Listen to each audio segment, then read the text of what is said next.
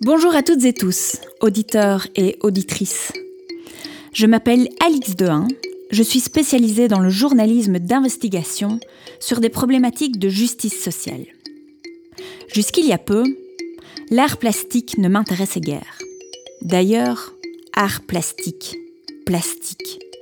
Qu'est-ce que cela veut dire au fond? Je ne savais pas vraiment. Et je m'en moquais.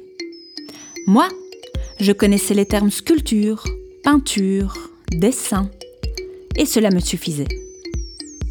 Je les associais aux musées et aux expositions que j'allais voir étant petite en famille, et qui m'ennuyaient.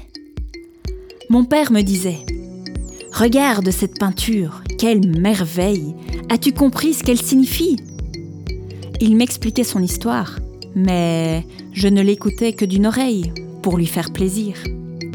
La seule chose qui m'importait, c'était de lire les noms des artistes et l'intitulé des œuvres pour, je l'espérais, me sentir cultivée. Mais je ne regardais rien et je ne retenais rien. Ces musées me fatiguaient. Ils étaient beaucoup trop longs, trop denses. J'enviais secrètement mes frères qui, je me demande bien pourquoi, terminaient la visite toujours plus vite que moi.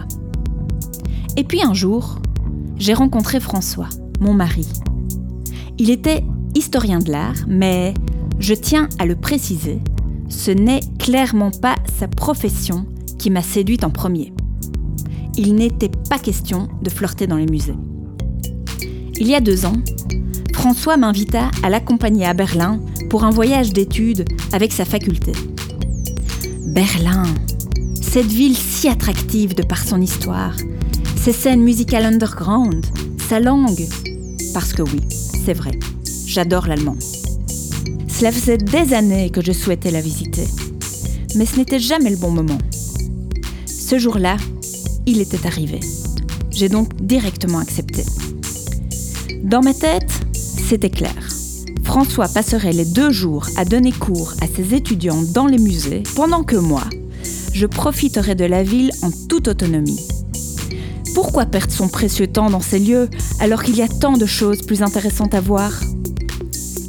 Sur le quai de la gare, j'apprends par ses collègues qu'il est prévu que nous visitions un musée deux heures après notre arrivée et qu'une place m'avait été réservée.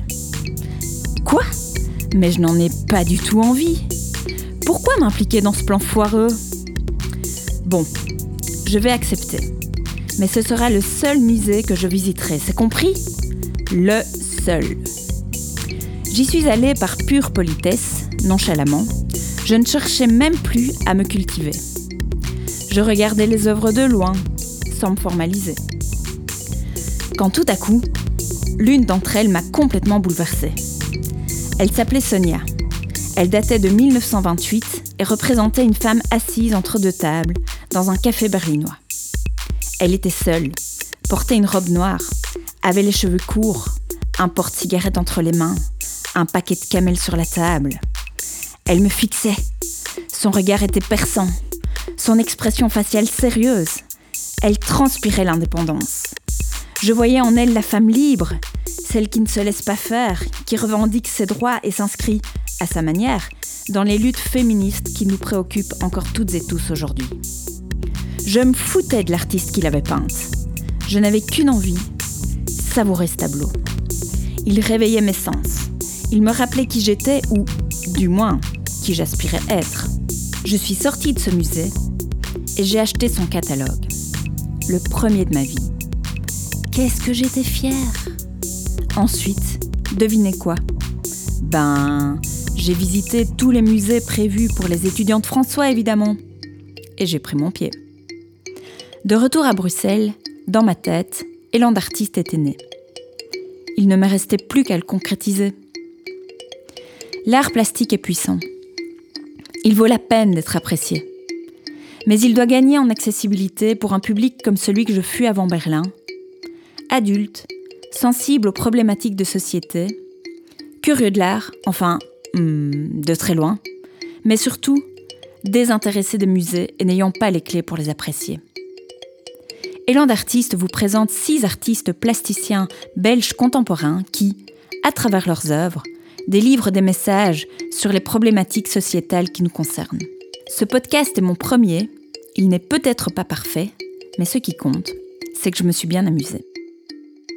Vous venez d'écouter le prologue d'Élan d'artiste, un podcast qui interroge le lien entre art et société. L'écriture et la réalisation, c'est moi, Alix Dehain. Merci à Michael Remers pour la technique et à Fantôme pour la création musicale. Élan d'artiste est un podcast diffusé par We Tell Stories et soutenu par le Fonds pour le journalisme. N'hésitez pas à commenter, partager et liker ce podcast sur vos plateformes. Cela nous aide beaucoup à faire reconnaître notre travail. Vous pouvez aussi m'écrire à l'adresse élandartiste.gmail.com. Merci pour votre écoute et à bientôt